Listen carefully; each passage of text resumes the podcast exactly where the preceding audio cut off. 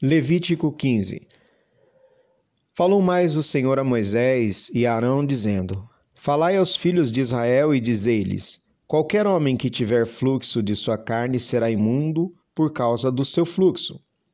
Esta, pois, será a sua imundícia por causa do seu fluxo. Se a sua carne vaza ao seu fluxo, ou se a sua carne estanca o seu fluxo, esta é a sua imundícia. Toda cama em que se deitar o que tiver fluxo será imunda, e toda coisa sobre o que se assentar será imunda. E qualquer que tocar a sua cama lavará suas vestes e se banhará em água e será imundo até a tarde. E aquele que se assentar sobre aquilo em que se assentou, o que tem o fluxo lavará suas vestes e se banhará em água e será imundo até a tarde.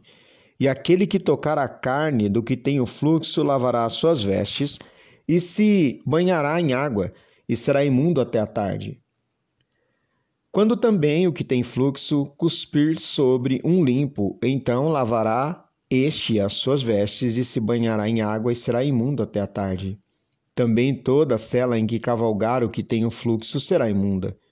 E qualquer que tocar em alguma coisa que estiver debaixo dele será imundo até a tarde.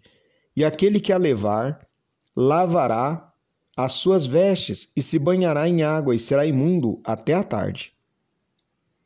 Também todo aquele em quem tocar o que tem o fluxo, sem haver lavado as suas mãos com água, lavará as suas vestes e se banhará em água e será imundo até a tarde. E o vaso de barro em que tocar o que tem o fluxo será quebrado, porém todo vaso de madeira será lavado com água. Quando, pois, o que tem o fluxo estiver limpo do seu fluxo, contar-se-ão sete dias para a sua purificação, e lavará as suas vestes, e banhará sua carne em águas vivas, e será limpo. E ao oitavo dia tomará duas rolas ou dois pombinhos, e virá perante o Senhor, e porá a tenda da congregação na porta e os dará ao sacerdote. E o sacerdote oferecerá um para expiação do pecado e o outro para holocausto. E assim o sacerdote fará por ele expiação do seu fluxo perante o Senhor.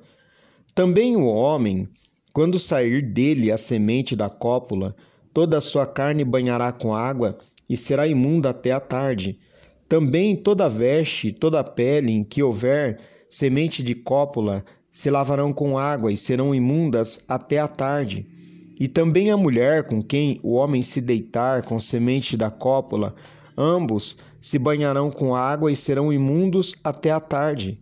Mas a mulher, quando tiver fluxo e o seu fluxo de sangue estiver na sua carne, estará sete dias na sua separação e qualquer que a tocar será imunda até a tarde. E tudo aquilo sobre o que ela se deitar durante a sua separação será imundo, e tudo sobre o que se assentar será imundo. E qualquer que tocar a sua cama lavará suas vestes e se banhará com água, e será imundo até a tarde. E qualquer que tocar alguma coisa sobre o que ela se tiver assentado, lavará suas vestes e se banhará com água, e será imundo até a tarde. Se também alguma coisa estiver sobre a cama, ou sobre aquilo em que ela se assentou, se alguém a tocar, será imundo até a tarde. E se com efeito qualquer homem se deitar com ela, e a sua imundícia estiver sobre ele, imundo será por sete dias. Também toda a cama sobre que se deitar será imunda. Também a mulher, quando manar o fluxo do seu sangue por muitos dias fora do tempo da sua separação, ou quando tiver fluxo de sangue por mais tempo do que a sua separação, todos os dias do fluxo da sua imundícia será imunda, como nos dias da sua separação. Toda cama sobre que se deitar todos os dias do seu fluxo ser-lhe-á como a cama da sua separação e toda coisa sobre que se assentar será imunda, conforme a imundícia da sua separação. E qualquer que as tocar será imundo, portanto lavará suas vestes e se banhará com água e será imundo até a tarde. Porém, quando for limpa no seu fluxo, então se contarão sete dias e depois será limpa. E ao oitavo dia tomará duas rolas e dois pombinhos, e os trará ao sacerdote à porta da tenda da congregação.